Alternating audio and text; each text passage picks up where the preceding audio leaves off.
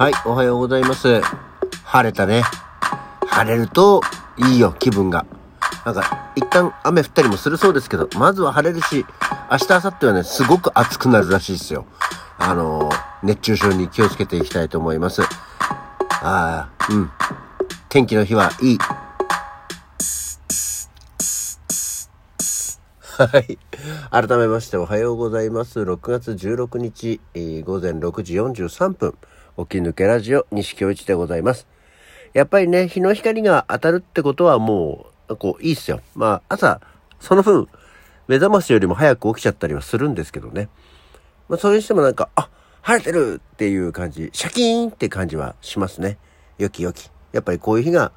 あるといいな。うん、やっぱり声にも、こう、元気感があるよね。えー昨日までだとこのぐらいの感じで喋っては、ね、元気ではあるんですけど喋ってますけど、やっぱりこう声のトーンが 変わるものね。自分で喋っててちょっとそう思った。はい。というわけでですね、あの、全然関係ないんですけど、昨日仕事中に、ふと、吉田拓郎のイメージの歌という曲を思い出しまして、えーと言っても、吉田拓郎のイメージの歌って何よっていうところからかもしれないですけど、あの、まあ、昨年、昨年？去年でいいんだっけ？あの、惜しくも音楽活動もやらないって言って、やめました。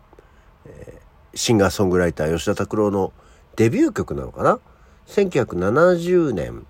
発売のイメージの歌っていう、まあ、歌があって、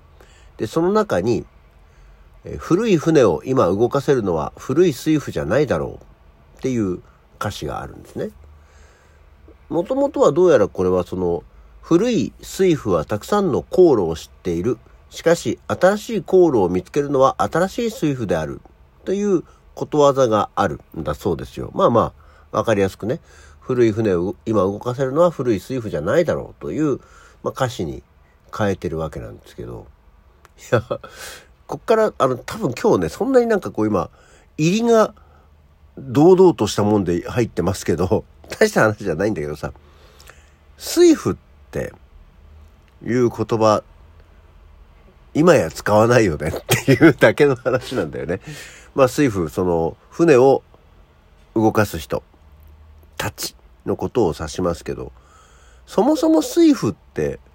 言わなかったかな。言葉としてはね、知ってる言葉ですけど、そういえば水夫って言葉を使わないし、今や本当に、あの、聞かなくなったなと思って。で、合わせてその思い出したのが、まあ、水夫っていうのって、その、いわゆる普通の船とかもそうだけど、まあ、船に乗ってる人のイメージじゃん。でも、あの、兵隊さんでさ、水兵さん、さん？のね、どうしても兵隊さんとか、なんか、お相撲さんもそうだけど、その中でこう、兵、兵の人たちはさんをついつけちゃいますけど、水兵ですね。海軍にいる水兵っていう言葉も使わなくなったなっていう。まあ、同様で、カモメの水兵さんというね、歌もありました。多分あの、もしかしたら以前、子供たちは童謡を知らないというお話を1回か2回したことがあると思うんですけども、その時に話した知らない曲だと思うんですけど、ね、カモメの水兵さんという、カモメの水兵さん、並んだ水兵さん、ね、っていう歌がありましたけど、それで水兵っていう言葉を知ってるけど、あとは何？水兵、リーベイ、僕の船？の語呂合わせで覚える。あれの水兵はさ、その、兵隊さんのことなのか、あの、何？横にまっすぐ、こう、並んでることなのかはよくわかんないんですけど、勉強しない、勉強の方は。で、水兵っっていう言葉も使わないなと。大体今もう、兵隊さんだったり、あの、なんとか船、まあ、船の乗組員っていう言われ方をするよねって思ったんですよ。すんげえそれだけの話なんだけど、あそういえば言葉としてそういうのってなくなったなぁと思いましてね。で、その中でこうぼんやりと、えー見ていたら、まあ旧日本帝国海軍の頃っていうののその兵隊さんの、なんつうの、階級っていうので、まあ、もしかしたらこれ今自衛隊とかもそうなのかもしれない。まあ、そこら辺は全然詳しくないんですけど、日本帝国海軍では、えっ、ー、と、その、へ、本当に兵隊あの、いわゆる普通の陸軍でいうところの二等兵とか一等兵とか上等兵とか、兵長っていうところまでは、二等水兵、一等水兵、上等水兵、水兵長っていうことで、まあ、別に水がついてただけなんだねっていうところではあるんですけど、っていう区切り方をしてたんだそうですね。へえ。兵隊だけに、自分で言っちゃうと恥ずかしくなっちゃった。っていうのがあって、そういえばそういう言葉をしないなって思って、ぼんやり、あれ？で、まあ、兵隊、あの、陸軍はさ、まあ、一等兵、二等兵でもいいんですけども、兵隊さん。で、えー、海軍は水兵さんっていうんだと思って、あれじゃあ、空軍は？空軍、飛行機乗る人たちと思って、空軍は何て言ってたんだろうと思ったらですね、なんと、そう、まあ、こういうのも本当詳しくなかったので知らなかったんですけど、日本って空軍と称する航空戦力を保有したことは過去も含めて一度もないんだそうですよ。ウィキペディアによりますと。あの、まあ、今、自衛隊は航空自衛隊ですから、ちょっとね、別なんですけど、えー、日本軍っていうのは、陸軍航空戦隊っていう、あとは大日本帝国海軍航空隊っていう、陸軍と海軍がそれぞれ航空隊っていうのを持ってたので、結局普通の兵隊さんか水兵さんが、と言われる人たちが乗ってたんだねっていうことが分かりました。だから空兵さんとか、なんかそういうことは言わなかったんだね。まあ、空兵さんって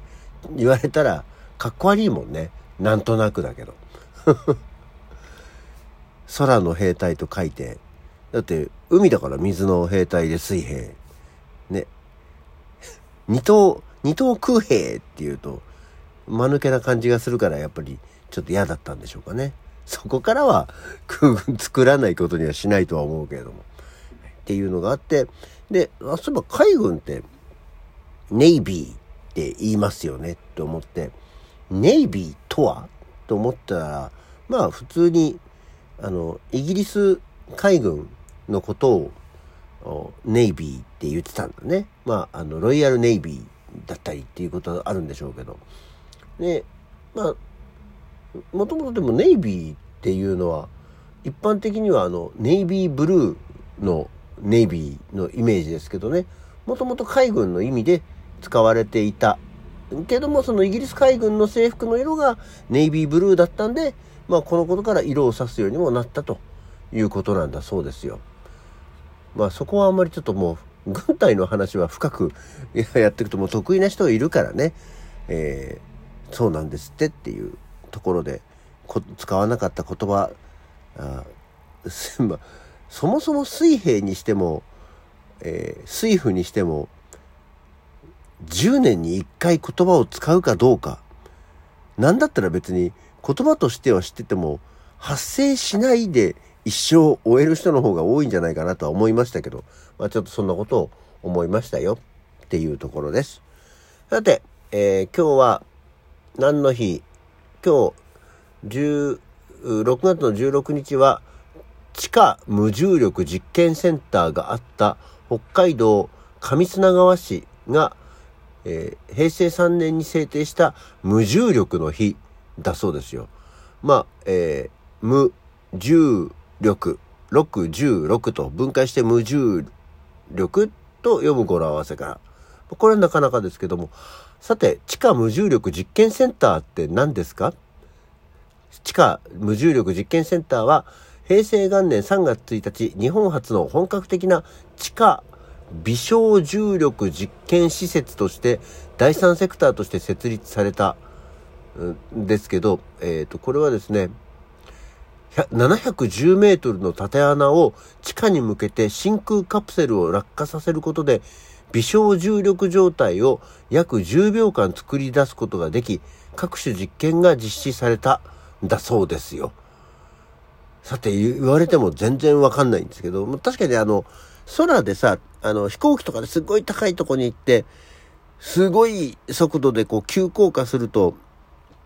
あの、無重力状態になって、そういうコマーシャルとか、あの、ミュージックビデオとかが撮られたりしてね、あの、何十秒間しかないから、その間にこうワンカット撮らなきゃいけないみたいなのがあって、それの、なんか地下実験版ってことなんでしょうかね。しかし、実験1回あたりの経費が200万円以上と高価であったこと、実験結果を工業、商業的に応用することが難しいことなどの状況から利用率は低迷し、実験センターは2003年に、え閉鎖されたっていう。何だったんだいっていうとこですね。作ったはいいけれども、大して役に立たなかったっていう、ちょっと悲しき記念日にはなってるかと思います。そして、えー、今日は、あとは、ちょっと宇宙つながり。つながって、別に宇宙じゃないんですけど、無重力といえばね。スペースインベーダーの日でもあるそうですよ。スペースインベーダー、えー、ゲームですね。もう、1978年の今日、スペースインベーダーが発売された台頭からっていう話で、一大ブームになったんだよね。まあ、こっからテレビゲームが始まって、今の家庭用ゲームに繋がっていくという始祖ということですね。今日は、まあ、スペースインベーダーの日は覚えておいていただければと思います。この話にすればよかったな、今日な。この話であればね、やっぱりもう私たちの世代はすごく語れることが多いとは思うんですが、えー、懐かしい喫茶店の平らなテーブル、ゲーム機で100円玉を積んでやっていた大人を横目で眺めていた子供の頃を思い出しますね。ということで、時間がなくなっちゃったので、今日の起き抜けラジオはこの辺で。それじゃあまた次回。